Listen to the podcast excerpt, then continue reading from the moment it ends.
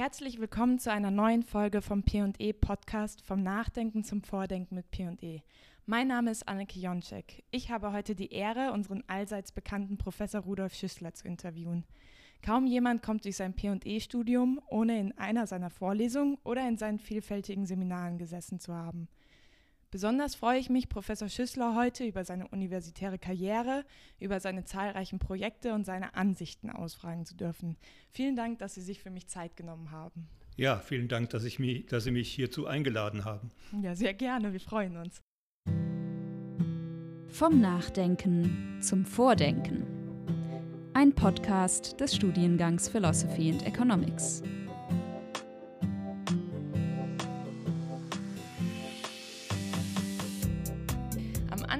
Unseres Podcasts stellen wir immer so fünf kleine Fragen, die unseren Gast äh, einfach ein bisschen zeigen sollen, wer er ist. Und am besten beantworten Sie diese Fragen möglichst schnell aus dem Bauch heraus. Sind Sie bereit? Bereit. Die erste Frage wäre, was wollten Sie als Kind werden? Professor, allerdings für Physik. Ah, und wieso, wie, wie sind Sie davon abgekommen?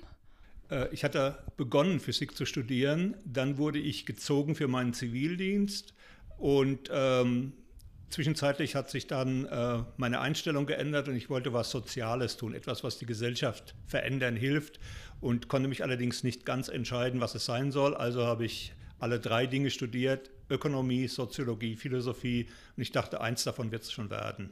Ja, ist es ja auch dann am Ende. ähm, was ist Ihr größter Punkt auf Ihrer To-Do-Liste heute?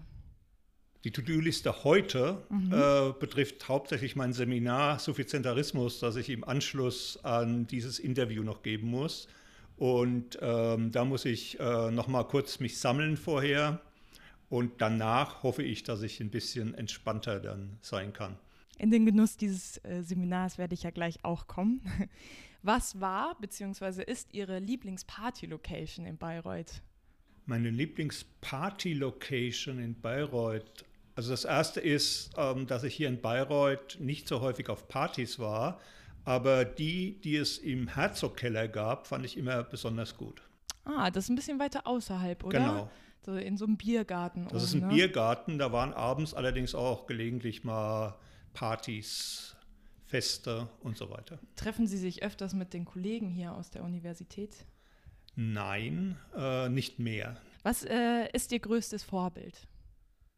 Mein größtes Vorbild kann ich schwer benennen. Es gibt viele Vorbilder. Ich stückele mir dann immer so etwas zusammen. Also ein großes Vorbild für mich äh, ist, äh, naja, ich greife jetzt mal ganz hoch, so ein philosophisches Vorbild ist Aristoteles. Ähm, der begeistert mich mit seiner Vielfalt, mit seiner, sagen wir mal, Bodenständigkeit und seinem Realismus im Denken. Und dann gibt es natürlich andere Vorbilder, die etwas näher liegen. Das heißt, das sind dann Leute, die ich vom persönlichen Einsatz her ganz toll finde. Also ähm, sagen wir mal, ich fand Georg Meckler, den Alterspräsidenten der GAP, sehr gut, mhm. wie er sich engagiert hat. Das war lange für mich auch ein Vorbild. Ich finde im Übrigen auch Jürgen Habermas sehr gut, der ja. als öffentlicher Intellektueller ein Vorbild in dem Sinne ist, dass ich ihm gerne nachgeeifert wäre, es dann aber, sagen wir mal, nicht geschafft habe oder ähm, nicht getan habe.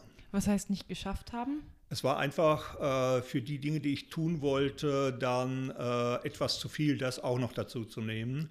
Und dann habe ich es besser ganz gelassen, als äh, mich allzu sehr in diese Richtung zu bewegen und mich dann noch weiter äh, auszubreiten in verschiedene Richtungen. Äh, das heißt, das ist etwas, was dann sozusagen meiner residualen Selbstdisziplin zum Opfer gefallen ist. Worauf freuen Sie sich diese Woche am meisten? Auf das Radfahren in den Wäldern am Rhein. Am Rhein? Ja. Fahren Sie in den Urlaub? Nein, da wohne ich ja. Ich wohne ja in Bad Schwalbach bei Wiesbaden, das heißt Ei. im Rheingau. Ja. Äh, und das heißt hinter Wiesbaden direkt in den Taunuswäldern, wo ich dann äh, 100 Quadratkilometer ohne Teerstraßen habe, in, dem ich mit, in denen ich mit meinem Rad dann unterwegs sein kann. Äh, das ist äh, für Körper und Seele und auch für den Geist eine hervorragende Tätigkeit.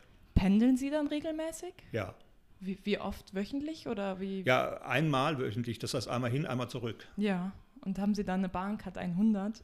Nein, ich habe eine Bahncard 50 ah. plus das Deutschlandticket. Ah ja, das ist natürlich. Deutschland-Ticket dann immer mit den Regionalzügen? Nein, oder? Natürlich muss man einen Regionalzug fahren, wenn man also, nach Bayreuth ja, will. Stimmt. Wie kommen Sie ohne Regionalzug nach Bayreuth? Das stimmt. Gut, vielen Dank auf jeden Fall schon mal für diese Antworten. Vielleicht wollen wir zuerst auf den Lebenslauf eingehen, beginnend mit Ihrem Studium. Ähm, können Sie nochmal wiederholen, was Sie studiert haben?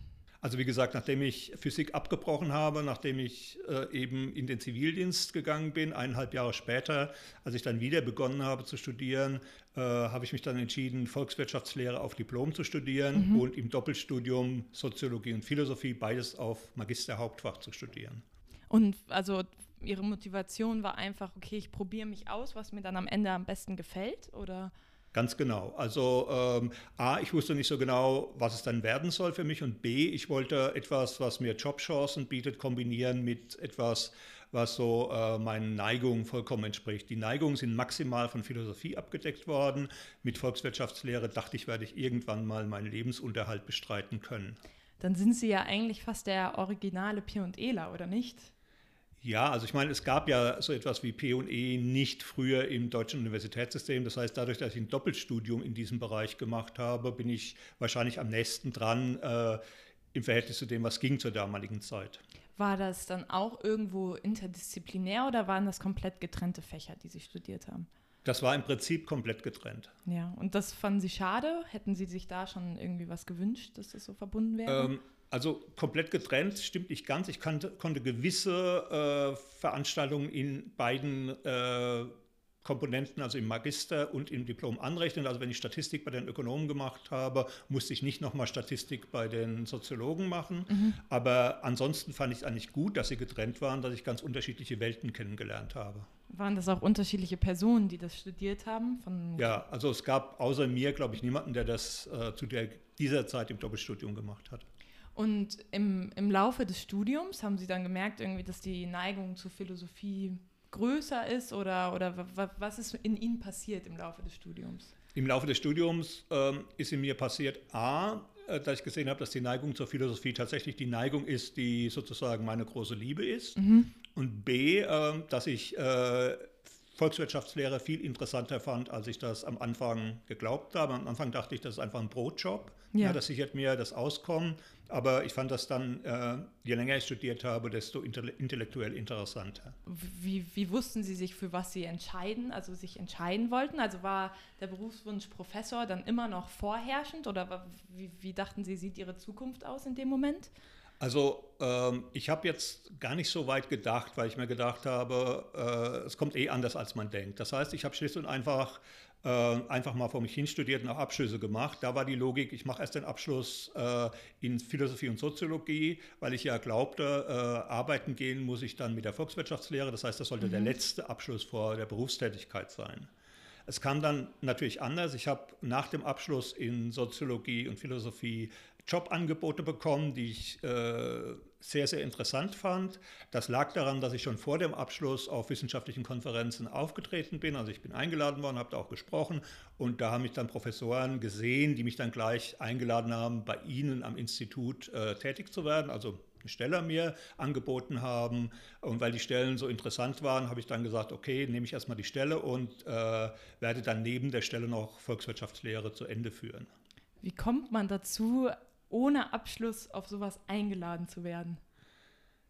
Das ist etwas, äh, was an den Professoren liegt, äh, die ich hatte, oder besser gesagt an einem bestimmten Professor, den ich hatte, der schlicht und einfach gesagt hat, äh, ich gehe jetzt auf die Konferenz und da können wir noch Leute einladen. Ich glaube, du kannst das, probier das. Mhm. Und ähm, ich war nicht schüchtern genug, Nein zu sagen. Ja. und dementsprechend habe ich gedacht, okay, was kann mir schon passieren? Ich gehe da hin und erzähle was. Und ähm, dann hat das, wie, gesagt, dazu geführt, dass ich dann Jobangebote bekam.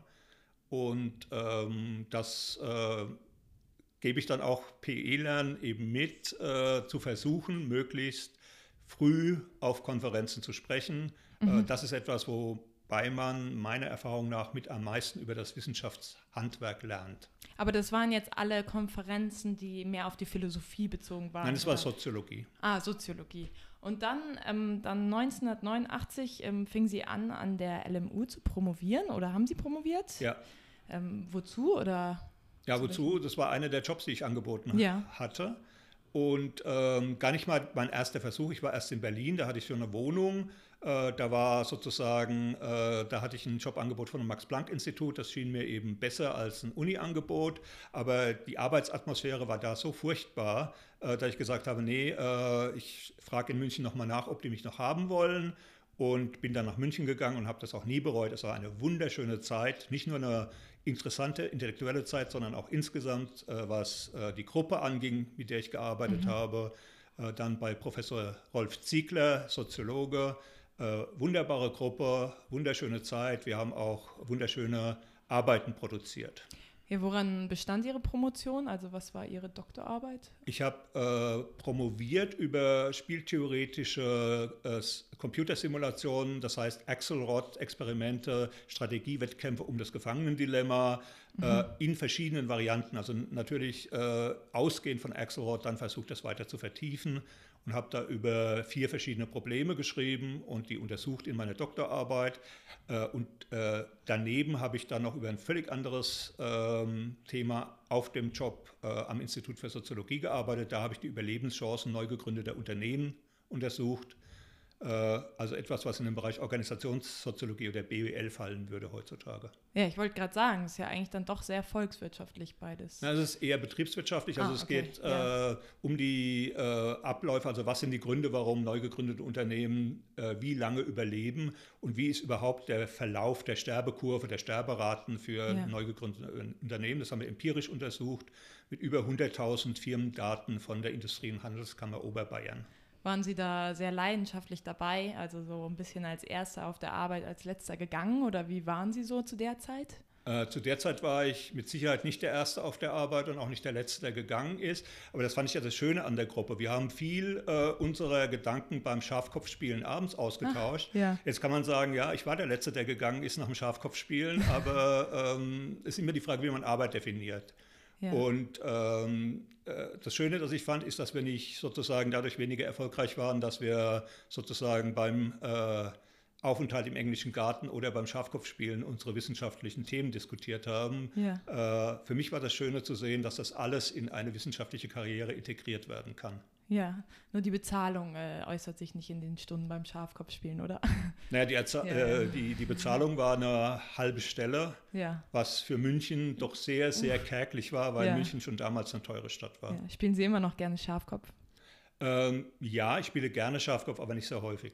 Ja, in Wiesbaden ist das nicht so ein Ding, oder? Nee, in Wiesbaden ähm, spielt man mehr Doppelkopf, ah. aber da ich in Gießen in Hessen studiert habe, ist auch ja. Doppelkopf ein Metier, in dem ich mich auskenne. Ah, sehr gut. Vielleicht kommt daher das Interesse in Spieltheorien. Genau. Äh, dann haben Sie sich entschlossen zu habilitieren. Wie kommt's? Wie haben Sie, also ich denke, für viele ist ja so eine Habilitation sowas, was man nicht erreicht, also weil es ja schon sehr weit weg von vor allen Dingen meiner Lebensrealität als Bachelorstudentin ist. Wie, haben, also warum haben Sie sich das getraut? Warum haben Sie gesagt, das ist mein Lebensweg? Naja, ähm, der Punkt ist, äh, erstens, ähm, wenn äh, im Kollegenkreis, also damals in der Gruppe, äh, davon ausgegangen ist, man wird schon Professor werden wollen oder wird habilitieren wollen. Das war sozusagen für uns alle in der Gruppe der, der eigentlich normale Weg, den wir versuchen zu gehen. Alle. Mhm. Äh, ich glaube, mit wenigen Ausnahmen sind auch alle Professoren und Professorinnen sogar geworden. Wir hatten damals schon eine gemischte Gruppe. Mhm. Ähm, und ähm, das heißt, ähm, die eigentliche Annahme war, dass ich nach der Promotion dann in, in, Soziologie, dass ich dann auch eine Habilitation in Soziologie schreibe. Ja.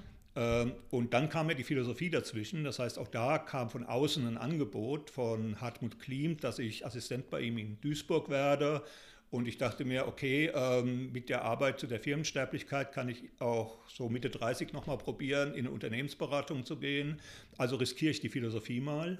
Mhm. Und äh, eine volle Stelle für sechs Jahre ist ja schon mal äh, eine gewisse Absicherung, wenn man Philosophie machen will. Also versuche ich die große Liebe dann doch zu realisieren. Ja. Und habe es dann getan. Und ähm, wie gesagt, äh, ist ja dann auch auf eine Professur in Philosophie hinausgelaufen. Ja. Ähm, ein Kommilitone hat gefragt, wann und warum haben Sie sich gegen McKinsey und für eine akademische Karriere entschieden? Ja, wie gesagt, das, äh, wenn das überhaupt zur Frage stand, also viele Leute würden sagen, nee, es war eh klar, du würdest die akademische Laufbahn einschlagen, aber mhm. ich habe aktiv überlegt, als ich aus München weg bin, weil zu dem Zeitpunkt habe ich gerade auch äh, hochrangig publiziert zu diesen Bereichen Firmensterblichkeit, äh, und wäre die ideale Gelegenheit gewesen, in die Wirtschaft zu wechseln. Ich hatte die Kontakte mit äh, Industrie- und Handelskammer, Unternehmensberatungen und da habe ich mir schon überlegt, mache ich das oder bleibe ich im akademischen Bereich, vor allem dann so etwas Unsicheres wie Philosophie. Und dann habe ich gedacht, okay, ähm, probiere ich jetzt einfach mal. Ähm, no risk, no fun. Ja. Also riskiere ich mal äh, in die Philosophie umzusteigen. War ja auch erfolgreich jetzt. Richtig, im Nachhinein war es erfolgreich. Das Ergebnis äh, rechtfertigt das, wobei man äh, über die Wahrscheinlichkeiten damit noch nichts gesagt hat. 2001 sind Sie ja nach Bayreuth gekommen als äh, Mitgründungsmitglied von P&E. Ähm, haben Sie sich da speziell drauf beworben, also weil Sie unbedingt bei P&E unterrichten wollten und an Lehrstuhl hier arbeiten wollten oder haben Sie sich sehr viel beworben und dann ist es halt Bayreuth geworden? Also ich hatte mich vorher schon beworben, auch vorher schon Listenplätze gehabt, aber äh, P&E war nicht äh, die Bewerbung, die ich von mir aus abgegeben hätte. Mhm. Einfach deswegen, weil ich davon ausging, dass mein damaliger Chef, äh, Hartmut Klimt, hier nach Bayreuth geht. Dass ah. es also völlig sinnlos ist, dass ich mich bewerbe. Und erst äh, auf den Hinweis hin, ich solle mich bewerben, weil das nicht klar wäre, ob er da hinginge, habe ich gedacht, aha, dann bewirbst du dich einfach mal. Ja. Äh, und äh, dementsprechend äh, war das jetzt nicht irgendwie äh, meine eigene große Initiative, dass ich gedacht habe, das ist es, ja. sondern eher, ah, äh, er meint, ich hätte da eine Chance, also tue ich es. Und äh, ist ja dann auch so gelaufen. Er hatte den ersten Platz gehabt, hat den abgegeben, ich war zweiter Platz, habe es mhm. bekommen.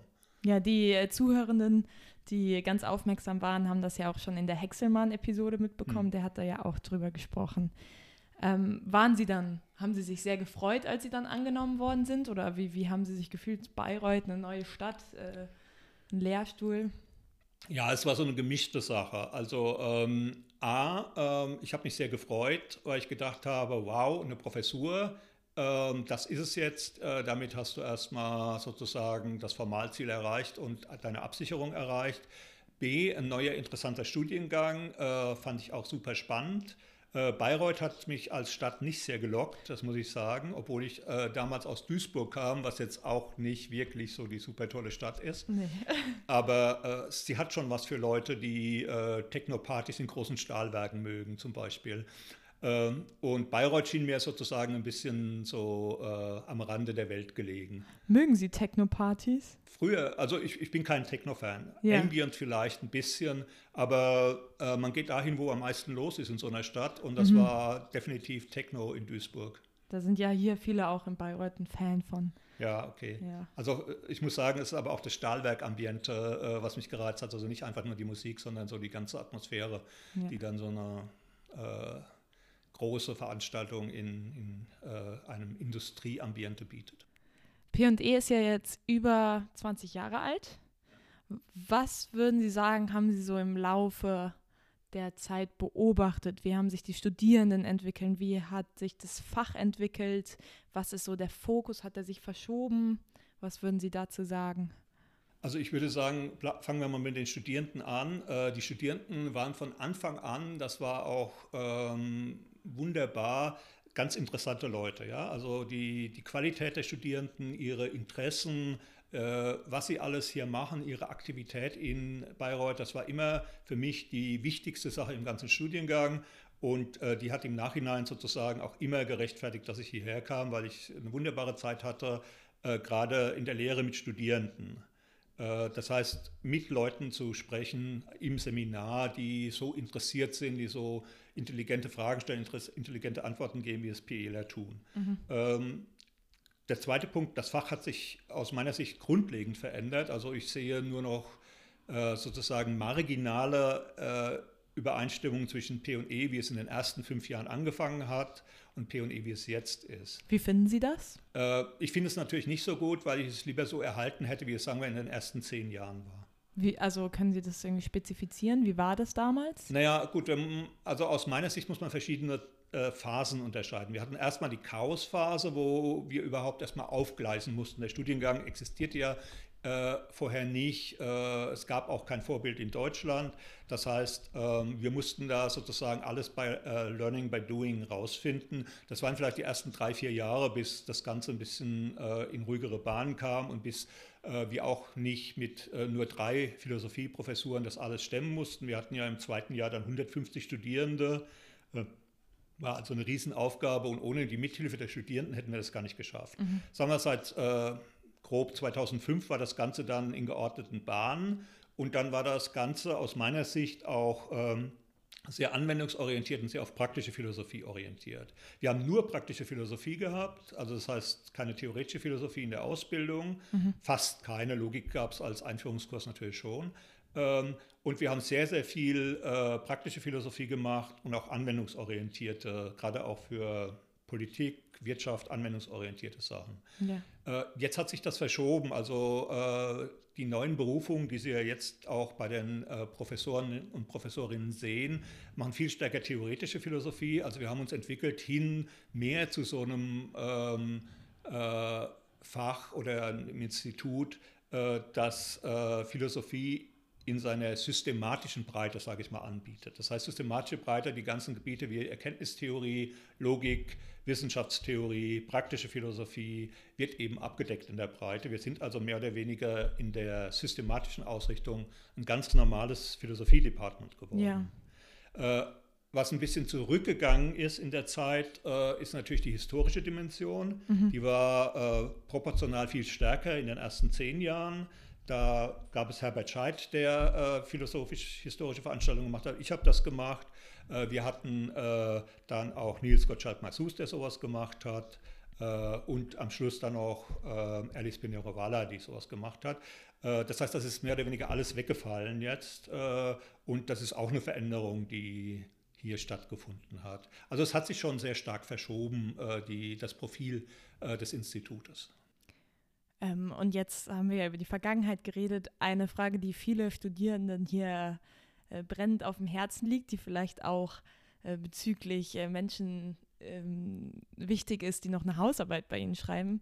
Es wurde durch die Reihen geflüstert, dass Sie irgendwann beabsichtigen, jetzt bald in Rente zu gehen. Ist das nur ein Gerücht oder stimmt das? Nee, äh, das kann man ja an meinem Lebensalter erschließen.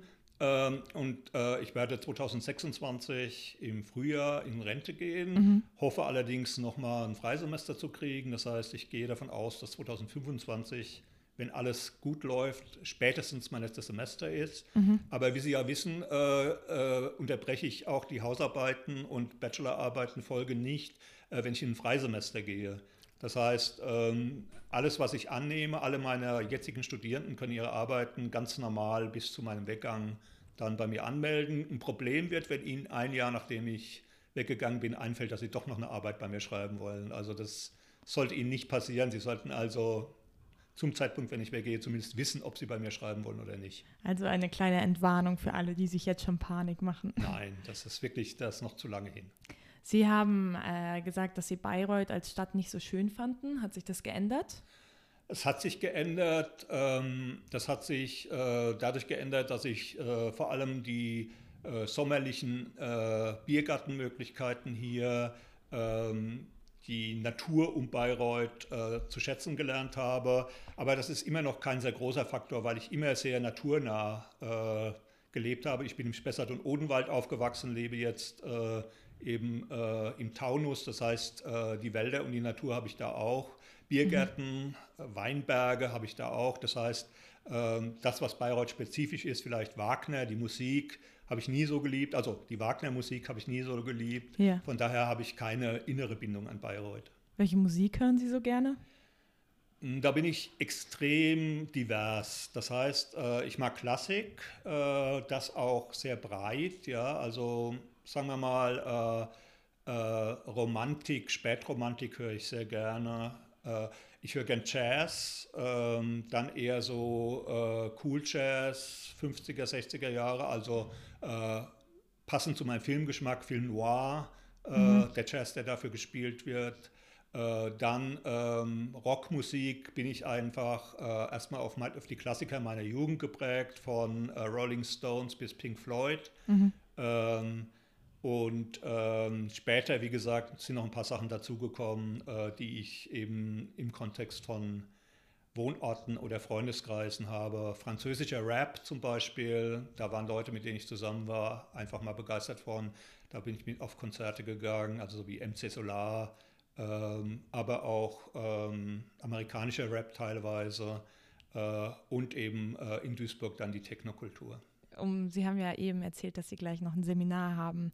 Ähm, bezüglich der Seminare, was macht Ihnen Spaß an Seminaren? Was also äh, müssen Sie müssen ja Lehre, glaube ich, nicht nur machen, sondern es macht Ihnen ja auch irgendwo Spaß, oder?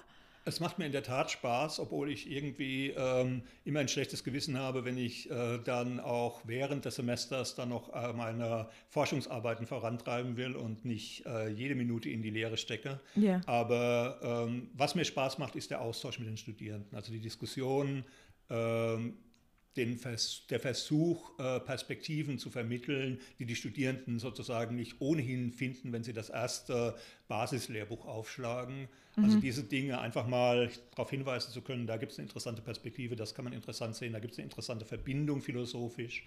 Äh, natürlich immer auch der Versuch, sozusagen Philosophie ähm, äh, in verschiedenen Dimensionen darzustellen. Also ich versuche ja wenn es geht, in irgendeiner Weise immer die historische Dis äh, Dimension einzubinden, aber auch darauf hinzuweisen, okay, ähm, eurozentrisches Philosophieren ähm, gehört für mich eigentlich der Vergangenheit an. Mhm. Also ich würde immer noch sagen, also es, ich würde auch nach wie vor, wenn ich studieren könnte, das zu meiner Haupttätigkeit machen. Aber ich würde immer darauf hinweisen, man muss heutzutage, gerade wenn man jung ist, versuchen, über den eurozentrischen, den europäischen oder westlichen Tellerrand rauszuschauen.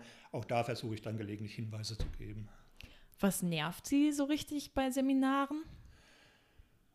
Bei Seminaren nervt mich, ähm, wenn es extrem unpünktlich wird. Das heißt, wenn man eine Viertelstunde warten muss, bis die Leute kommen. Ja. Ich weiß. Äh, ich schäme mich. Nein, äh, ist bisher in dem Seminar, jetzt Suffizientarismus-Seminar, nie vorgekommen. Ja? Also mhm. fünf Minuten ist immer geschenkt, ja. ja. Aber die Leute sind zwar immer unpünktlich, also fast, der, der, der Raum ist äh, pünktlich, Viertel nach, fast immer noch ziemlich leer. Mhm. Dann in den nächsten fünf Minuten kommen praktisch alle rein. Das heißt, es wird nie, es dauert nie länger, also nichts schlimm.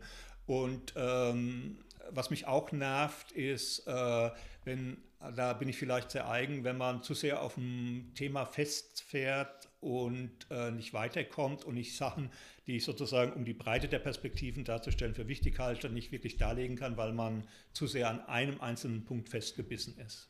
Ist es auch, weil Sie so die praktische Anwendung von Themen so wichtig finden? Die praktische Anwendung ist für mich persönlich gar nicht so wichtig. Also ich mache ja viele Themen, gerade ähm, äh, auch sogar in der praktischen Philosophie, die nicht anwendungsnah sind. Äh, die Anwendung ist mir wichtig für die Studierenden, also für P&E. Mhm. Das heißt, die Anwendungsnähe habe ich mir zunehmend antrainiert in P&E, weil ich dachte, das ist das Wichtigste, was ich den Studierenden mitgeben kann. Nicht alle von ihnen wollen eine akademische Laufbahn einschlagen. Äh, ich will mithelfen, sie für Berufe zu befähigen, also ihnen zu zeigen, dass man Philosophie auch für Berufe brauchen kann. Äh, und äh, dementsprechend habe ich versucht, die Anwendungsnähe auch bei mir zu kultivieren. Sie haben ja gesagt, dass Sie unterm Semester auch viel versuchen, Ihre Forschung voranzutreiben. Woran forschen Sie momentan? Im Moment versuche ich mein Buch zum Suffizientarismus weiter zu schreiben. Äh, dafür werde ich auch die Sommersemesterferien benutzen. Aber es gibt natürlich vielfältige ähm, andere Aufgaben, die sich daraus ergeben, dass ich, äh, dass ältere Publikationen dann von Reviewern zurückkommen, die man dann bearbeiten muss, ja, was man vor einem Jahr gemacht hat, man dann noch überarbeiten muss. Also da muss ich äh, gegenwärtig äh, einen Aufsatz zu eher moderner politischer Theorie überarbeiten. Dann bin ich in meiner äh, Gruppe Processes of International Negotiations, wo es auch immer wieder Aufgaben gibt. Dann habe ich im Moment den Georg Forster Preisträger Joseph Akbakoba hier bei mir am Lehrstuhl zu Gast, mit dem wir dann auch fürs Wintersemester planen, sowohl mhm. Veranstaltungen wie auch Konferenzen. Das heißt, es gibt über die Forschungsarbeit, an der ich jetzt hauptsächlich arbeite, immer noch etliche Dinge hinaus zu tun. Machen Sie das im universitären Rahmen als Ihr, Ihr Job als Professor oder ist das etwas außeruniversitäres? Naja, äh, die Sachen, die ich zuletzt genannt habe, sind alle universitär. Also meine Publikationen sind universitäre Aufgaben. Ich werde ja als Professor auch dafür bezahlt, dass ich publiziere und mhm. der Universität irgendwelche gerankten Journal-Artikel dann bringe. Ja. Ähm, dann äh, die äh, Zusammenarbeit mit Professor Akbakoba ist natürlich eine akademische Tätigkeit, äh, die sich aus der Zusammenarbeit mit der Humboldt-Stiftung ergibt. Äh, dann Process of International Negotiations ist nicht direkt hier angebunden in Bayreuth, obwohl ich das mal versucht habe. Aber es hat natürlich sehr viel mit Lehre und auch Forschung zu tun, dass ich äh, dann äh, hier äh, mit anwendungsnah mit internationaler Politik zu tun habe. Publizieren Sie normal viel oder publizieren Sie viel im Gegensatz zu Ihren Kollegen und Kolleginnen?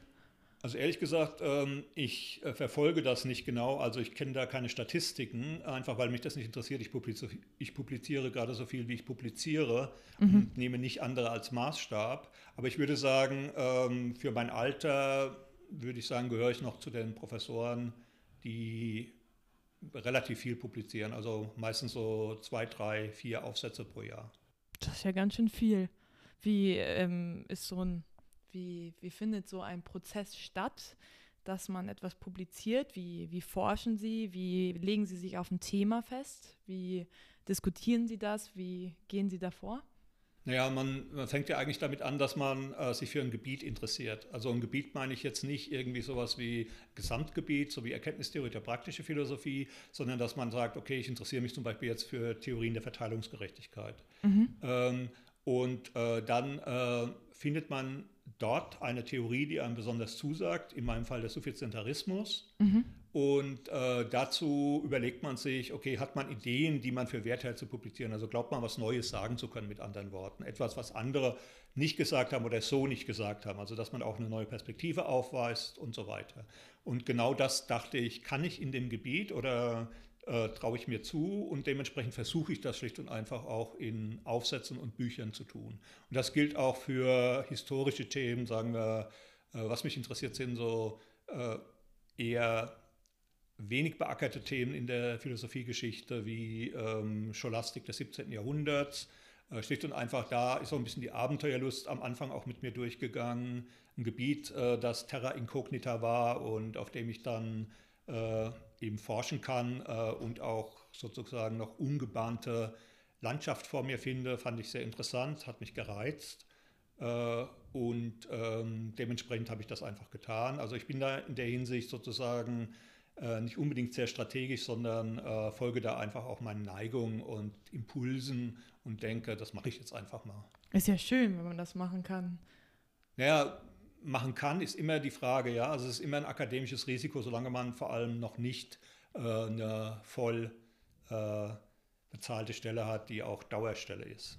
Äh, Sie haben gesagt, dann überlegen Sie, ob Sie was Neues beitragen zur Diskussion ähm, kommen Ihnen dann einfach hier am Schreibtisch, wir sitzen gerade im Büro vom Professor Schissler, kommen Ihnen dann hier am Schreibtisch Gedankenblitze, werden Sie Bahn fahren oder wie, wie ist das?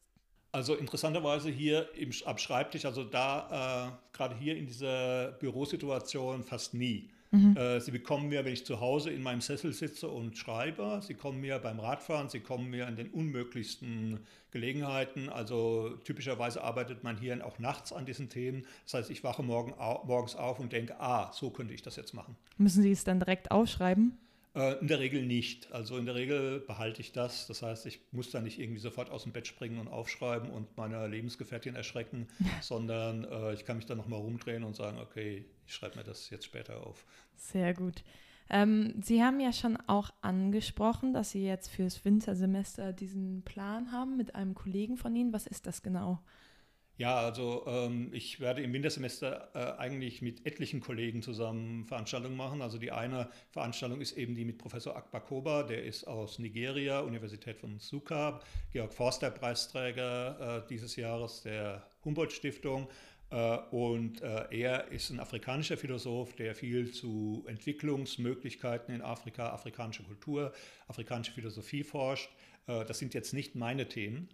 Mhm. Aber äh, trotzdem, wenn er hier ist schon mal und äh, wie gesagt, ich äh, will auch die Bereitschaft signalisieren, dass ich über den europäischen Tellerrand rausschaue, dann machen wir eine Veranstaltung zusammen, dann äh, machen wir auch eine Konferenz zusammen. Mhm. Und natürlich ist diese, äh, ich habe ihn ja vorgeschlagen für den Georg Forster Preis, ist diese äh, Aktivität auch aus gemeinsamen Diskussionen über die Rolle von Kulturen, äh, interkulturelle Zusammenarbeit, aber auch sowas wie kulturelle Aneignung, auch dazu wollen wir im Winter etwas machen, dann gewachsen. Also wir sind beide der Meinung, dass äh, äh, man kulturell breit aufgestellt sein sollte, also man sich für andere Kulturen interessieren sollte. Die Afrikaner nicht nur für afrikanische Philosophie, sondern für äh, auch global verschiedene andere Formen der Philosophie, genauso Europäer. Da gibt es dann keinen Unterschied. Äh, von daher halte ich nicht sehr viel von dieser identitären Abgrenzung.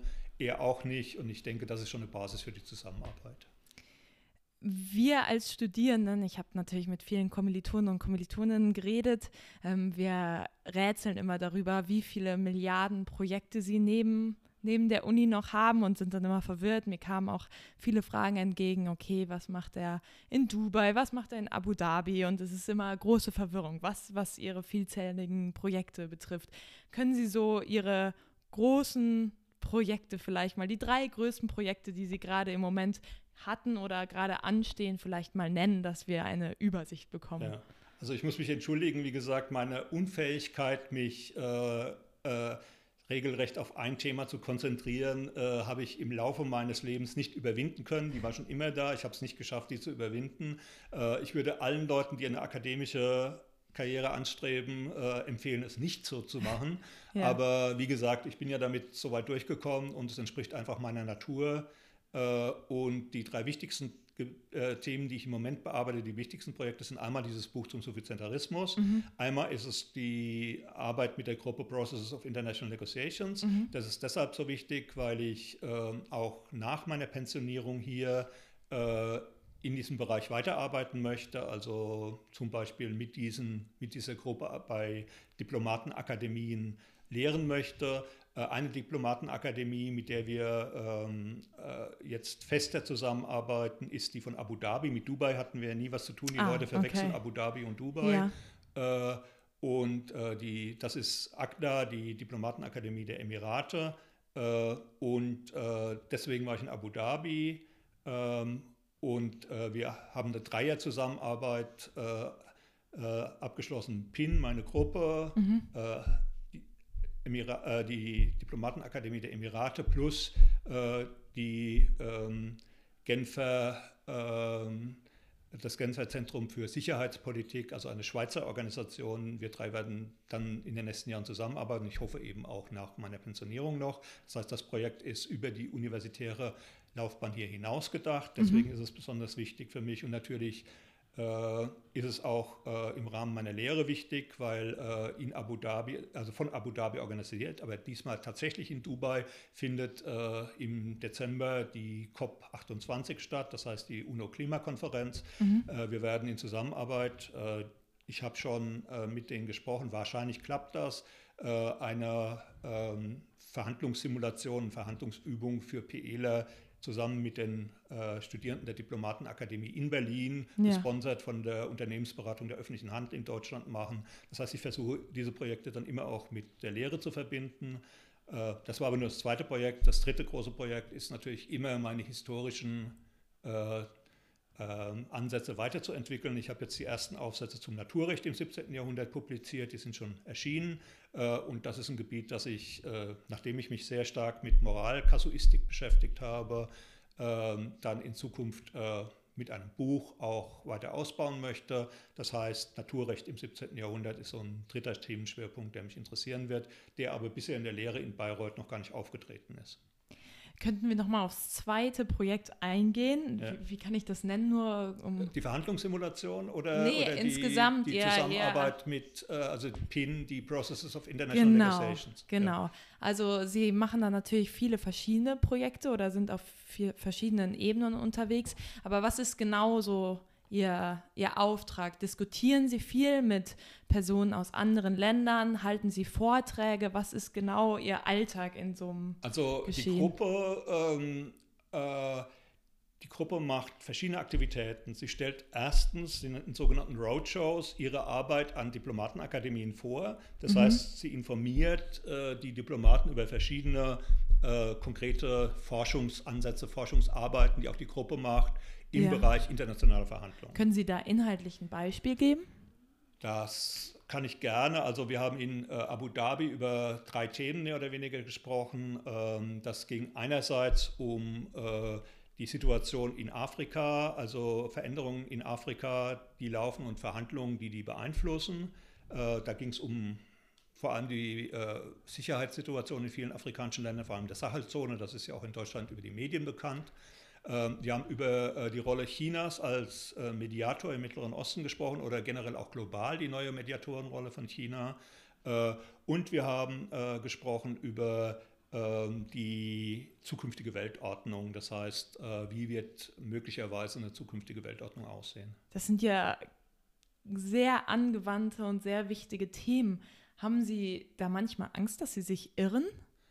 Ähm, also der Punkt ist, es gibt nicht die richtige oder falsche Sichtweise. Man mhm. äh, kann sich immer irren. Äh, ich habe mich in vielerlei Hinsicht, also im Nachhinein gesehen, auch geirrt. Äh, das ist aber auch nicht der Punkt. Der Punkt ist lediglich, dass man äh, Diskussionen anschiebt. Und natürlich weiß jeder und jede in diesem Kontext, äh, dass hier niemand irgendwie eine autoritative Meinung äußern kann, äh, bei der man sicher sein kann, dass es auch eintritt. Ja? ja. Also insofern habe ich da wenig Angst, dass ich mich irre. Ich habe eher immer die Schwierigkeit, eine Perspektive zu finden, die sozusagen von philosophischer Seite etwas beiträgt, also nicht irgendwie belanglos ist für die Praktiker. Die meisten äh, unserer Mitglieder sind Politikwissenschaftler von teilweise sehr renommierten Universitäten, also School of Advanced International Studies, Johns Hopkins in Washington zum Beispiel, oder aber äh, verschiedene äh, Sorbonne Paris, äh, äh, Louvain in Belgien und andere Universitäten. Mhm. Äh, und äh, das heißt, äh, ich muss dann immer fragen, was kann ich als Philosophieprofessor dazu beitragen? Mhm. Ähm, das tue ich eben so gut ich kann. Wenn sind Sie dann, also fühlen Sie sich Sie sind Professor. Das ist ja eigentlich die größte Auszeichnung, die man als Akademiker haben kann. Aber haben Sie, haben Sie manchmal, also fühlen Sie sich kompetent, wenn Sie dann so auf internationaler Bühne sind? Oder also zweifeln Sie sich manchmal so an? Also ich glaube, in der modernen Sprache nennt man das so ein bisschen das Imposter-Syndrom, dass man irgendwie das Gefühl hat, man tut, also man versucht jemand zu sein, der man gar nicht ist. Oder sagen Sie, ja klar, ich habe da ja auch ewig zu geforscht, ich bin fundiert, ich weiß schon, worüber ich rede. Ähm, das kommt gerade auf das Gebiet an, äh, in dem ich spreche. Ja? Also wenn ich ähm, auf Gebieten spreche, in äh, denen ich sehr gut ausgewiesen bin, äh, habe ich da kein Problem, sozusagen zu sagen, okay, ich bin da ein Experte. Äh, in anderen Gebieten habe ich äh, eher ein Problem, also gerade jetzt, was die Zusammenarbeit mit Politikwissenschaftlern angeht. Da gibt es viele Gebiete, von denen ich eigentlich sehr wenig Ahnung habe. Ähm, von daher versuche ich immer klarzumachen, ich bin kein Experte auf diesem Gebiet äh, und ich versuche einfach nur eine Perspektive beizutragen, die allerdings, ich versuche dann zumindest eine Perspektive zu finden, die für andere interessant ist äh, und die nicht so ohne weiteres in ihrem Tätigkeitsgebiet dabei ist. Also ich versuche einen Mehrwert zu stiften äh, in dieser Tätigkeit, aber ich gehe von vornherein dann, also ich spiele insofern mit offenen Karten, dass ich nicht sage, ich bin ein Experte auf dem Gebiet. Mhm. Ähm, und ähm, es kommt also immer darauf an, was man sagt. Äh, also auch auf diesen Gebieten, ähm, wenn man sich fragt, äh, bin ich da kompetent oder nicht kompetent, es gibt dann plötzlich irgendwelche Wendungen, wo, wo es dann philosophisch wird, wo ich dann die einzig kompetente Person im Raum sein, äh, sein könnte ja, oder bin. Mhm. Äh, und es gibt dann andere äh, Gebiete, wo ich wirklich dann auch sage, äh, da hätte ich besser meinen Mund gehalten. Also äh, selbst das, was ich gesagt habe, unter dem äh, sozusagen Hinweis, dass ich ein Experte bin, hätte ich besser gar nicht gesagt. Gibt es so einen Beitrag, den Sie zum akademischen oder auch zur praktischen Ethik beigetragen haben, wo Sie so richtig stolz drauf sind? Oder auf alles? Ja, ähm, das, das fällt mir schwer zu beantworten, einfach deshalb, weil, äh, äh, weil die Haltung, stolz auf mich zu sein, ist mir relativ fremd. Mhm. Wieso? Ich bin eigentlich, äh, also es ist einfach, äh, stolz sein auf sich oder auch auf andere ist, ist eine Emotion, ja. Mhm. Äh, bei anderen kommt es vor, auf mich bin ich fast nie stolz. Das ist einfach ein Gefühl, das nicht vorkommt. Mhm. Ähm, das heißt aber nicht, dass, also, dass da ein Minderwertigkeitskomplex dahinter stehen muss. Es ist einfach so, ich mache das, was ich tun will. Ich versuche es so gut zu machen, wie ich kann. Ähm, ich finde es naturgemäß interessant. Ich finde es interessant, was ich tue, selbst wenn es für andere Leute teilweise abseitig erscheinen mag. Äh, und alles andere ähm, überlasse ich den anderen Leuten. Das heißt, ähm, ich fühle mich da nicht stolz, sondern habe das Gefühl, okay, das ist, was ich jetzt gesagt habe, ist das, was ich sagen wollte. Ich habe dann einen Beitrag geleistet. Das Gefühl habe ich dann schon, äh, wenn ich gewisse Dinge getan habe, einen Beitrag geleistet. Äh, und ich finde es schön, wenn andere es zu würdigen wissen, aber es kommt eigentlich nicht so ein Gefühl von Stolz auf. Jetzt würde ich gerne zu den Fragen von meinen KommilitonInnen kommen. Ähm, wir haben sie im, wir haben so ein P&E alle Jahre Chat, da haben wir mal reingeschrieben, was sie denn so gerne von ihnen wissen wollen. Und die Fragen sind zum Teil persönlich, ähm, manchmal auf ihre Lehre bezogen und äh, ja, erfragen zum Teil auch ihre ganz eigene Meinung zu Dingen. Die erste Frage wurde von einer Kommilitonin gestellt und vielleicht ist sie auch ein wenig provokativ. Aber warum muss man bei Ihnen mit Abstand die längsten Hausarbeiten schreiben? Weil ich nicht äh, darauf achte, wie lang die Hausarbeiten bei anderen sind. Also meine Hausarbeiten sind so lang, wie Hausarbeiten zu meiner Studierendenzeit waren. Mhm. Ganz einfach. Ich bin da ganz traditionalistisch. Äh, und ähm, B, äh, bisher haben sich die Studierenden nicht systematisch bei mir beschwert. Ja, vielleicht haben sie sich auch nicht getraut. Das ist möglich, dass sie nicht getraut haben, hätten sich aber besser getraut, weil ja. äh, wenn mir gesagt wird, die sollen 2000 Wörter weniger schreiben, ähm, ich bin in der Hinsicht äh, nicht mit einer bestimmten Länge verheiratet. Ja? Also ginge auch kürzer. Ja. Ich finde allerdings, ähm, dass, sagen wir mal, 7000, 6.000, 7.000 Wörter eine gute Länge ist. Äh, also das ist das, was ich von mir aus vorschlagen würde, wenn Studierende sagen, ähm, sie wollen weniger schreiben, sage ich immer, es kommt darauf an, was Sie schreiben, dass das Argument gut ausgeführt ist. Wenn Sie das in kürzerer Form schaffen, ist das gut. Es gibt aber viele, viele Studierende, die sagen, äh, darf ich länger schreiben. Stimmt, es ist ja auch meistens schwerer, sich zu begrenzen. Genau. Ja. Aber ich glaube, das ist ein bisschen Musik in vielen Ohren, dass da Verhandlungspotenzial ist. Ja, klar. Also wie gesagt, da ist Verhandlungspotenzial von vornherein. Also da braucht es auch keine Verhandlungen. Also ich sage den Leuten, sobald die nachfragen, dass das nur ein Richtwert ist. Ja? Wenn Sie sagen, Sie wollen drunter bleiben und Sie kriegen Ihr Argument mit äh, weniger ähm, hin, dann ist das okay. Was ich nicht mag, ist, dass es keinen Unterschied mehr zwischen Essays und Hausarbeiten gibt. Mhm. Ja? ja? Also äh, das Ganze auf 1.500 bis 3.000 Wörter herunterzubrechen, schien mir dann nicht mehr dem Status einer Hausarbeit zu entsprechen. Eine Kommilitonin fragte, was nehmen Sie aus Ihren Projekten ganz persönlich mit? Wie werden Sie dadurch geprägt und was lässt Sie nicht los?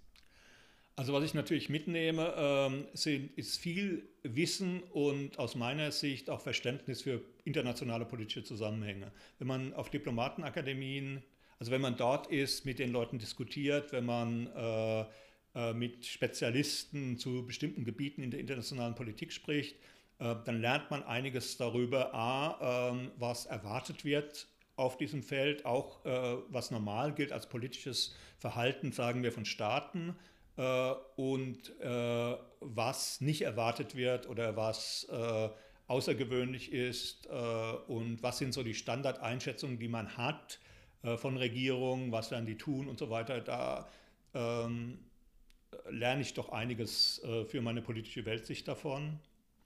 Das andere ist, ähm, ich ähm, habe jetzt gerade im letzten Jahr, als ich der Chair von meiner Gruppe war, das heißt die organisatorischen Sachen und äh, selber Verhandlungen mit Diplomatenakademien und Institutionen geführt habe, eben auch ähm, einiges gelernt, was so meine Verhandlungstaktiken angeht. Äh, und das hilft mir auch. Hat sich Ihr Menschenbild über die Zeit verändert? Ja, das hat sich verändert, ähm, allerdings nicht wirklich gravierend. Inwiefern? Ähm, ich habe immer, also ich habe nie, glaube ich, ein besonders idealistisches Menschenbild gehabt. Ich war immer ein bisschen skeptisch, äh, was die menschliche Natur angeht. Äh, dieser Skeptizismus äh, wurde teilweise bestätigt, aber interessanterweise auch äh, teilweise relativiert. Das heißt, ähm, es ist nicht in allen Kontexten ganz so schlimm, wie man es vielleicht auf den ersten Blick vermuten äh, möchte, wenn man die Weltlage sieht. Ja? Also es ist viel die, die Fehler laufen oft auf einer ähm, anderen Ebene ab. Äh, mangelnde Sorgfalt, mangelnde Aufmerksamkeit auf das, was wirklich zählt, als dass es böser Wille äh, oder andere Dinge sind oder reiner Egoismus sind, die das Ganze treiben. Also sowas wie mangelnde Aufmerksamkeit, mangelnde Sorgfalt in der internationalen Politik ist einer der Hauptkrisenfaktoren, glaube ich. Mhm. Ähm, Sie haben ja schon gesagt, dass Sie noch nach Ihrer Stelle als Dozent oder Professor weiterhin bei PIN, also so ja. kürzen Sie es ab, ähm, weiterarbeiten wollen. Was sind denn andere Sachen, die Sie gerne noch in Ihrer Rente machen möchten? Da gibt es unheimlich viel, ja. Also ähm, einerseits Zusammenarbeit mit meiner Lebensgefährtin kann ich mir vorstellen, dass wir gemeinsam gewisse intellektuelle Themen bearbeiten. Was macht sie denn? Äh, sie ist Managing Director bei Boston Consulting. Das heißt, sie ist sehr wirtschaftlich aktiv, aber äh, dort auch zum Beispiel für etwas zuständig, wofür wir hier Lena Kästner haben, also Einsatz von äh, Generative Artificial Intelligence bei Unternehmensberatung in Unternehmen, in äh, auch Bürokratien. Und Verwaltung. Äh, das finde ich ein super spannendes Thema, das äh, wir auch mal vielleicht gemeinsam diskutieren. Also wir diskutieren das natürlich gemeinsam, aber vielleicht irgendwie gemeinsam mal angehen. Also das ist eine Möglichkeit. Die andere Möglichkeit ist, dass ich eben viel mehr auf äh, ähm, Social Media aktiv bin, als ich es heute bin. Heute bin ich es überhaupt nicht. Aber ich kann mir vorstellen, irgendwelche Videos zu erstellen äh, zu Philosophie, zu philosophienahen Themen. Ein Beispiel ist äh, äh, Philosophie in Kunstwerken zu analysieren. Also nehmen wir äh, die Schule von Athen, von Raphael. Ja, das ist nur ein Standardthema, das, damit kann jeder was verbinden. Aber es gibt auch viele interessante äh, Kunstwerke, in denen philosophische Themen behandelt werden, die eben jetzt nicht so bekannt sind. Und äh, da einfach so einem Hobby nachzugehen, das schien mir auch eine interessante Aufgabe. Also wie bei, wie bei allem habe ich mindestens zehn Themen, die jetzt auf dem Tisch liegen, die ich angehen könnte. Und es wird sich dann zeigen, was ich tatsächlich angehe, wenn ich dann mal pensioniert bin. Aber ein bisschen die Seele baumeln lassen, Freizeit machen oder das verstärken, das steht bei Ihnen nicht zur Option? Mm, nein, also ich wüsste nicht wozu. Also es ist nicht so, dass ich irgendwie das Gefühl habe, äh, ich bin jetzt überarbeitet in dem Sinne, dass ich mich auslauge. Äh, die Balance zwischen äh, freudebringender Arbeit und Leben, das habe ich nie getrennt. Äh, und äh, nach meinem Verständnis ist die Pensionierung nicht das Ende des Arbeitslebens, sondern der Beginn des, zweiten, äh, des dritten Drittels des Arbeitslebens. Ja? Heutzutage ist die durchschnittliche Lebenserwartung eines Mannes, der mein Alter hat, ungefähr 80 Jahre. Äh, das heißt, ich habe dann noch einige Jahre, in denen ich intellektuell aktiv werden kann, aktiv sein kann nach der Pensionierung. Das heißt, das ist das dritte Drittel meiner Lebensarbeitszeit und so sehe ich das. Eine Kommilitonin fragt, Viele bewundern ihr breites Allgemeinwissen. Haben Sie irgendwelche Tipps an uns Studierende, wie wir das unsere verbessern können? Ja, die Tipps sind irgendwie trivial, aber äh, immer noch wirksam. Das heißt, man muss viel lesen. Man kann sich auch viel äh, kleine Informationsvideos anschauen, von TikTok bis YouTube. Äh, das, das, ist nicht lächerlich, ja. So, ja. Ähm, wie gesagt, äh, meine Lebensgefährtin ist professionell auf diesem Gebiet aktiv, also auch Internetmedien. Und die zeigt mir dann immer auch philosophische Videos auf TikTok, die, äh, wo ich dachte, äh, das, was soll der Blödsinn? Aber ja. wenn ich mir das dann anschaue, denke ich, ja, so ist es richtig gemacht, so kann man das machen. Also man kann auch dieses Medium einsetzen. Das heißt, äh, es gibt unheimlich viele Wege, seine Allgemeinbildung zu verbreitern, aber es ist immer noch, äh, die Basis ist das breite Interesse ja. und äh, Einstiege zu finden. Das heißt, äh, das zu finden, was einen interessiert und nicht danach zu gehen, was man tun sollte. Mhm. Und auf Konferenzen gehen wahrscheinlich. Konferenzen gehen hilft sehr, aber dann muss man auch auf die richtigen gehen. Das heißt, ja. äh, äh, für die Allgemeinbildung ist immer noch das Wichtigste, dass man einfach seinem Interesse nachgeht und das ausweitet. Ja, mal da reinschnuppert, mal da reinschnuppert. Wichtig ist für mich, gerade für PE-Studierende, über die europäische, angloamerikanisch geprägte Philosophie rauszugehen und äh, mal die Welt jenseits dieser Paradigmen, die europäisch, angloamerikanisch geprägt sind, kennenzulernen. Chinesische Philosophie, indische Philosophie, islamische Philosophie, afrikanische Philosophie und was es da auch noch gibt. Hören Sie eigentlich auch Podcasts? Ich höre Podcasts, ja. Welche? Ähm, ich habe dieses Philosophie-Podcast äh, Philosophy Without Any Gaps äh, mhm. gerne gehört, höre das auch noch, aber inzwischen bin ich dazu übergegangen, lieber sozusagen äh, Videos zu schauen. Ah, okay. Aber Sternstunde, Philosophie, sowas, das ist Ihnen zu trivial oder? Äh, ehrlich gesagt, äh, obwohl es da auch Ausnahmen gibt, die ich interessant fand, ist es mir generell, interessiert es mich nicht so. Also das sind Dinge, bei denen ich äh, höre, was ich ohnehin schon weiß. Ähm, was glauben Sie, ist der Job des Philosophens, der Philosophin im 21. Jahrhundert, besonders in der praktischen Anwendung? Also viele sagen ja, die Wissenschaft lebt ein bisschen im Elfenbeinturm ähm, vor allen Dingen die Philosophie und diskutiert auf theoretischer Ebene, was Sie ja auch ein bisschen jetzt kritisiert haben an der Richtung von P&E. Was würden Sie sagen, was sollte der Philosoph, die Philosophin tun? Ähm, naja, es ist im Moment, ich habe kritisiert, dass äh, P&E nicht so sehr äh, über den angloamerikanischen, europäischen Tellerrand rausschaut. Mhm. Äh, anwendungsorientiert sind viele Dinge, die bei P&E gemacht werden. Das ist ein Unterschied. Ah, okay. Und äh, genau das, was wir bei P&E machen, das wir auch früher getan haben, ist natürlich äh, etwas, was Philosophinnen und Philosophen auch im 21. Jahrhundert tun sollten. Also eigentlich die Themen, die wir haben, sind schon große Themen. Ja? Also ob das jetzt Umwelt, Klimaethik ist, ob das Artificial Intelligence ist, äh, ob das politische Philosophie ist. Das sind große Themen, die uns in den nächsten Jahrzehnten beschäftigen werden. Mhm. Auch die internationalen Themen, die ich im Rahmen internationaler Politik abhandle, würde ich als Themen sehen, die äh, die PE-Studierenden beschäftigen werden, denn es läuft auf eine neue Weltordnung zu. Selbst wenn es eine westlich geführte Weltordnung sein sollte, dann äh, ist es so, dass diese Weltordnung nicht so aussehen wird wie die der Vergangenheit. Also ähm, die Themen sind schon da, die Perspektive ist aus meiner Sicht ein bisschen einseitig, es fehlt ein bisschen über den Tellerrand rauszuschauen, es fehlt ein bisschen die Multiperspektivität in der Hinsicht der, der Methoden, der Zugangsweisen zu diesen Themen äh, in P&E im Moment, glaube ich. Aber äh, da würde ich die Studierenden, den Studierenden empfehlen, eben, eben sozusagen einfach auch mal äh, jenseits der analytischen Philosophie zu schauen. Ein Kommilitone fragt, glauben Sie an eine objektive Moral? Ja. Ja, Sie haben ja auch gesagt, dass Sie jetzt über das Naturrecht veröffentlichen. Genau. Wieso? Ähm, es ist ziemlich einfach, ja. Also erstens äh, glaube ich, dass gewisse moralische Aussagen wahr sind, objektiv wahr sind. Sklaverei ist moralisch falsch, auch wenn es früher mal anders gesehen wurde. Äh, Folter ist moralisch falsch, ja. Ähm, das heißt, äh, ich glaube, dass das unabhängig von äh, konzeptuellen Schemata und kulturellen äh, Einstellungen so ist. Die Frage ist nur, wie kriegt man das sozusagen theoretisch dann abgebildet, diese Intuition oder Grundüberzeugung.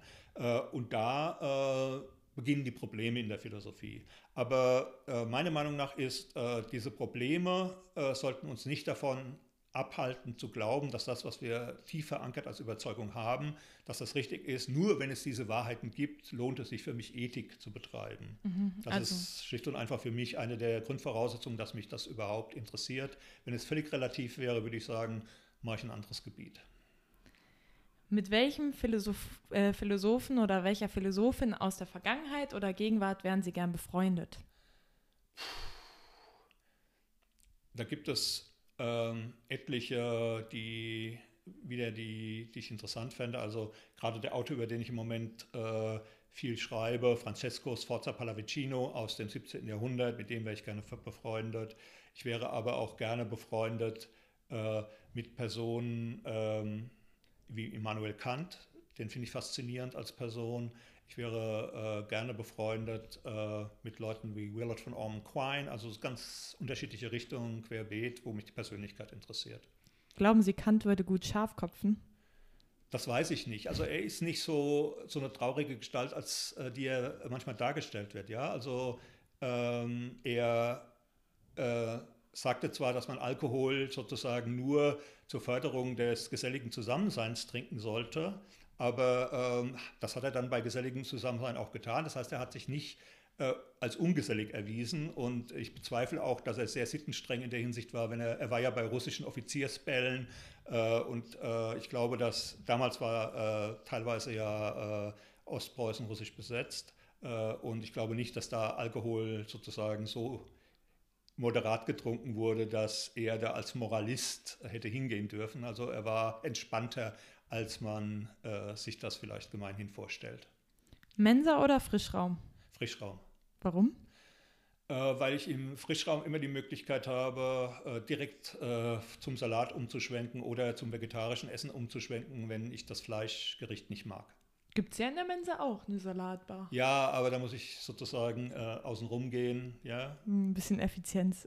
ja, es ist einfach alles ja. an einem Ort. Ja, ich schaue, äh, ziehe ich ähm, das vegetarisch-vegane Essen vor oder ziehe ich das Fleischgericht vor. Äh, das hängt gerade mit der Tagesausgabe zusammen, also was die jeweils beim jeweiligen Gericht machen äh, und das direkt nebeneinander, also sehr praktisch. Ein Kommilitone fragt, wenn Sie ab jetzt allmächtig wären, was würden Sie zuallererst unternehmen? Die Allmächtigkeit abschaffen. Wieso? Ich finde Allmächtigkeit äh, eine furchtbare Sache. Ja, aber gäbe es nicht irgendwie, dass Sie sagen, ah, jetzt wo ich schon bin, äh, lass mal ein paar Probleme richten? Nein, äh, das größte Problem ist die Allmächtigkeit von Personen. Ja, aber das haben wir ja nicht in der praktischen Anwendung. Ja, habe ich in der praktischen Anwendung nicht, aber ja. der Punkt ist, das Erste, was mir in den Kopf äh, käme, ja, ist äh, die Allmächtigkeit abschaffen. Oder wenn man es konkretisiert, wenn ich König von Deutschland wäre, Ja. äh, gibt es ja das Lied von Rio Reiser, Mhm. ähm, dann würde ich sofort das Königtum in Deutschland abschaffen. Weil das ist die wichtigste Aufgabe, die ein König von Deutschland hat, äh, das Königtum abschaffen. Nicht irgendwie etwas lösen und hinterher das Königtum abschaffen. Das wollten alle, die, alle Leute tun. Ja? Also Mhm. erstmal die Probleme der Welt lösen und dann die Tyrannei oder das Königtum oder die Diktatur abschaffen. Ähm, das ist, glaube ich, nicht die richtige Reihenfolge. Dann habe ich aber privat eine Anschlussfrage. Eine Monarchie, die perfekt funktioniert, perfekt die Bedürfnisse der Bürger darstellt und das für immer tun wird, oder eine Demokratie? Ja, natürlich Demokratie. Also aus meiner Sicht auf jeden Fall. Äh, eine Monarchie kann die Bedürfnisse der Bürger. Sie, sie, dürfen nicht vergessen, ich bin moralischer Realist in der Hinsicht. Ja? Eine Monarchie, äh, die äh, schränkt per se die Autonomie der Bürger in einer Weise ein, die nicht gut ist. Eine Monarchie kann nicht gut sein. Ein Kommilitone fragt, glauben Sie, dass sich Deutschland als Nachzügler der USA, was natürlich auch in Frage steht, auch so polarisieren wird wie die USA? Ja, Wieso? weil ich diese Entwicklung in Deutschland sehe. Ich sehe, dass äh, eigentlich fast nichts dagegen getan wird. Das heißt, es gibt viele Leute, die es beklagen, aber trotzdem die Polarisierung vorantreiben. Was würden Sie dagegen tun? Ähm, schlicht und einfach, äh, also ehrlich gesagt, mir fällt nicht viel ein, ja. Also es ist nicht so, dass ich jetzt das äh, große Rezept hätte, wie man die Polarisierung in Deutschland bekämpfen könnte. Aber äh, da würde ich, wenn ich, in Partei, wenn ich parteipolitisch engagiert wäre, wenn ich die Be Verbindung in, der, in die Bundespolitik hätte, würde ich diesen ähm, äh, Politikern empfehlen, die Mitte stark zu machen, in dem Sinne, dass sie äh, ähm, bürgerliche, äh, das, was man zivilgesellschaftlich nennt, heutzutage statt bürgerlich, vielleicht eher zivilgesellschaftliche Diskussionsgruppen äh, und äh, andere Dinge ähm, in, den We in die äh, Wege leiten, die diese Polarisierung bekämpfen. Was sie tun, ist, sie äh, fördern die Zivilgesellschaft, wie sie ihnen gefällt. Das heißt, sie fördern die Polarisierung dadurch, dass sie nur eine bestimmte Art von Diskurs in der Zivilgesellschaft fördern wollen und nicht einen breiteren Diskurs. Ähm, die nächste Frage, da habe ich lange überlegt, ob ich sie jetzt fragen soll, weil sie sehr intim ist, aber ich glaube, die ist auch trotzdem philosophisch relevant. Was ist für Sie Liebe? Also was bedeutet es zu lieben? Das ist ein Thema, äh, mit dem ich mich auf äh, philosophischer Ebene nie auseinandergesetzt habe. Auf praktischer Ebene bedeutet es für mich äh, schlicht und einfach mit einer Frau, also ganz praktisch, ja, äh, meine sexuelle Orientierung, äh, mit einer Frau zusammenzuleben äh, und dabei äh, wechselseitigen Respekt zu zeigen und zu fördern, äh, ein Gefühl füreinander zu haben, äh, das äh, Zärtlichkeit und Wohlgefühl ausdrückt und so weiter. Und dann mache ich mir überhaupt keine Gedanken, ob das wirklich Liebe ist oder etwas weniger ist. Das ist mir egal. Das ist das, was ich sozusagen in der Beziehung will. Und dann können Sie das Ganze wiederholen für Freunde, für meine Familie im Sinne von meine Brüder, meine Mutter. Äh, und äh, Sie kommen sozusagen immer auf dieselbe Ebene. Respekt, äh, Zuneigung, äh, Unterstützung und so weiter, äh, die für mich wichtig sind. Und äh, ich nenne das einfach mal Liebe, wenn das wechselseitig gezeigt wird. Und mache mir philosophisch keine Gedanken darüber, ob das richtig definiert ist. Was machen Ihre Brüder? Äh, Der eine Bruder ist äh, Lehrer für eine, an einer Berufsschule, der andere ist ähm, mehr oder weniger, also ich weiß, es ist schwer zu benennen, er arbeitet in, einer, in einem pharmazeutischen Unternehmen in der Medikamentenausgabe, Sortierung. Waren Ihre Eltern auch Akademiker? Nein. Was haben die gemacht? Mein Vater ist von der Ausbildung her Bäcker. Äh, meine Mutter hatte, soweit ich weiß, gar keine Ausbildung. Also meine eigentliche biologische Mutter ist schon gestorben, als ich drei Jahre alt war. Das heißt, wenn ich von meiner Mutter rede, rede ich von meiner Stiefmutter. Die Stiefmutter hatte eine Ausbildung als Fleischereifachverkäuferin. Das heißt, keine Akademiker weit und breit in meiner näheren Familie. Waren Sie besorgt oder eher erfreut, als Sie Ihren Wunsch geäußert haben, Professor zu werden? Äh, die fanden das lustig erstmal. ähm, aber da ich schon als Kind irgendwie diese intellektuellen Interessen hatte, äh, fanden sie es auch normal für mich. Ähm, sie waren nur darauf erpicht, dass ich irgendetwas mache, womit ich niemanden auf der Tasche liege hinterher. Also sie waren äh, erfreut zu hören, dass ich Volkswirtschaftslehre studiere, weil sie gedacht haben, okay, wenn er Volkswirtschaftsprofessor wird, kann er sich selbst ernähren. Philosophie war eher so, um Gottes Willen, der wird doch das nicht als Beruf machen wollen. Ich glaube, so geht es vielen Eltern von P&E-Studierenden, dass sie denken, ah, wenigstens gibt es das eh in P&E. Genau. ähm, letzte Frage von einer Kommilitonin. Sie haben im Deutschlandfunk ein Interview zur Kompromissfähigkeit gegeben.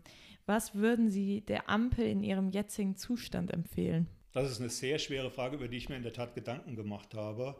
Mein großes Problem damit ist, dass eine Drei-Parteien-Koalition in Deutschland neu ist und eigentlich äh, im deutschen politischen System nicht wirklich gut funktionieren kann. Ich glaube, die Ampel hat sozusagen äh, strukturell im deutschen System sehr, sehr wenig Spielraum, gut zu funktionieren.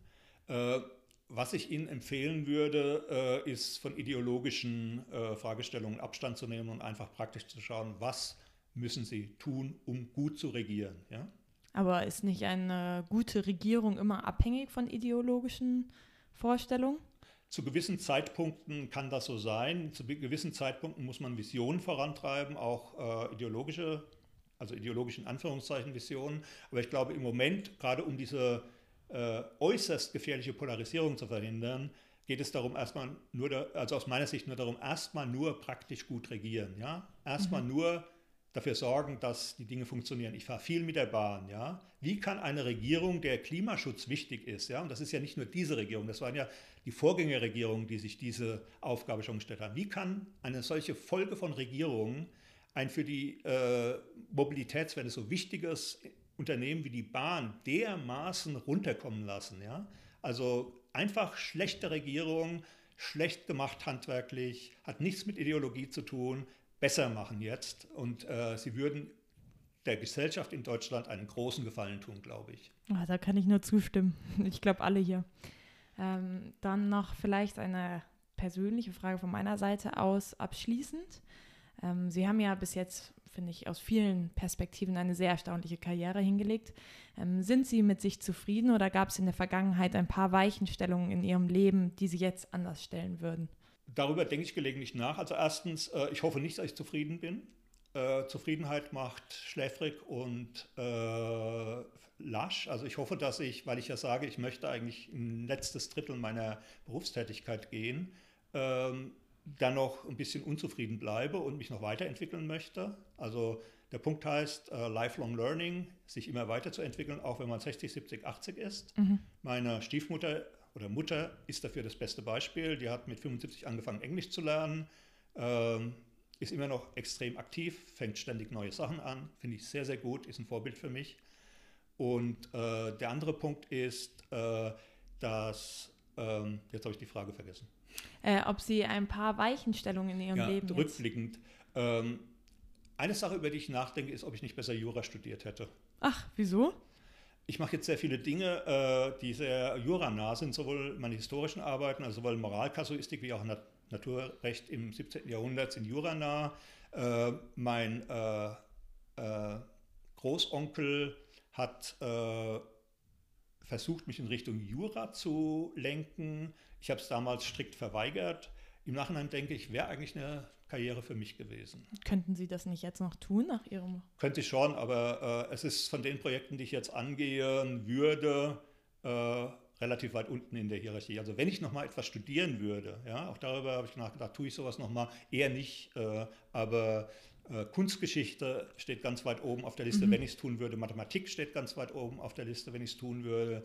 Jura kommt jetzt relativ weit unten. Und Sie bräuchten ja zehn Leben für Ihre ganzen Interessen. Genau. Das heißt, äh, das habe ich auch diskutiert äh, mit Studierenden in dem Altersseminar, weil es hieß, würde es eigentlich langweilig werden, wenn man ewig leben würde. Und Sie äh, würden es verneinen. Ich würde sagen, die ersten 5000 Jahre mit Sicherheit nicht.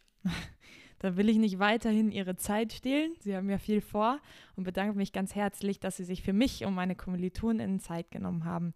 Es ist unglaublich spannend und bereichernd zu sehen, was hinter dem Professor steckt, welchen wir ja sonst nur so oft in der Funktion als Dozent erleben dürfen. Danke sehr. Hat mich gefreut, mit Ihnen hier sprechen zu können. Dann wünsche ich Ihnen noch einen schönen Tag und ein gutes Seminar gleich gemeinsam.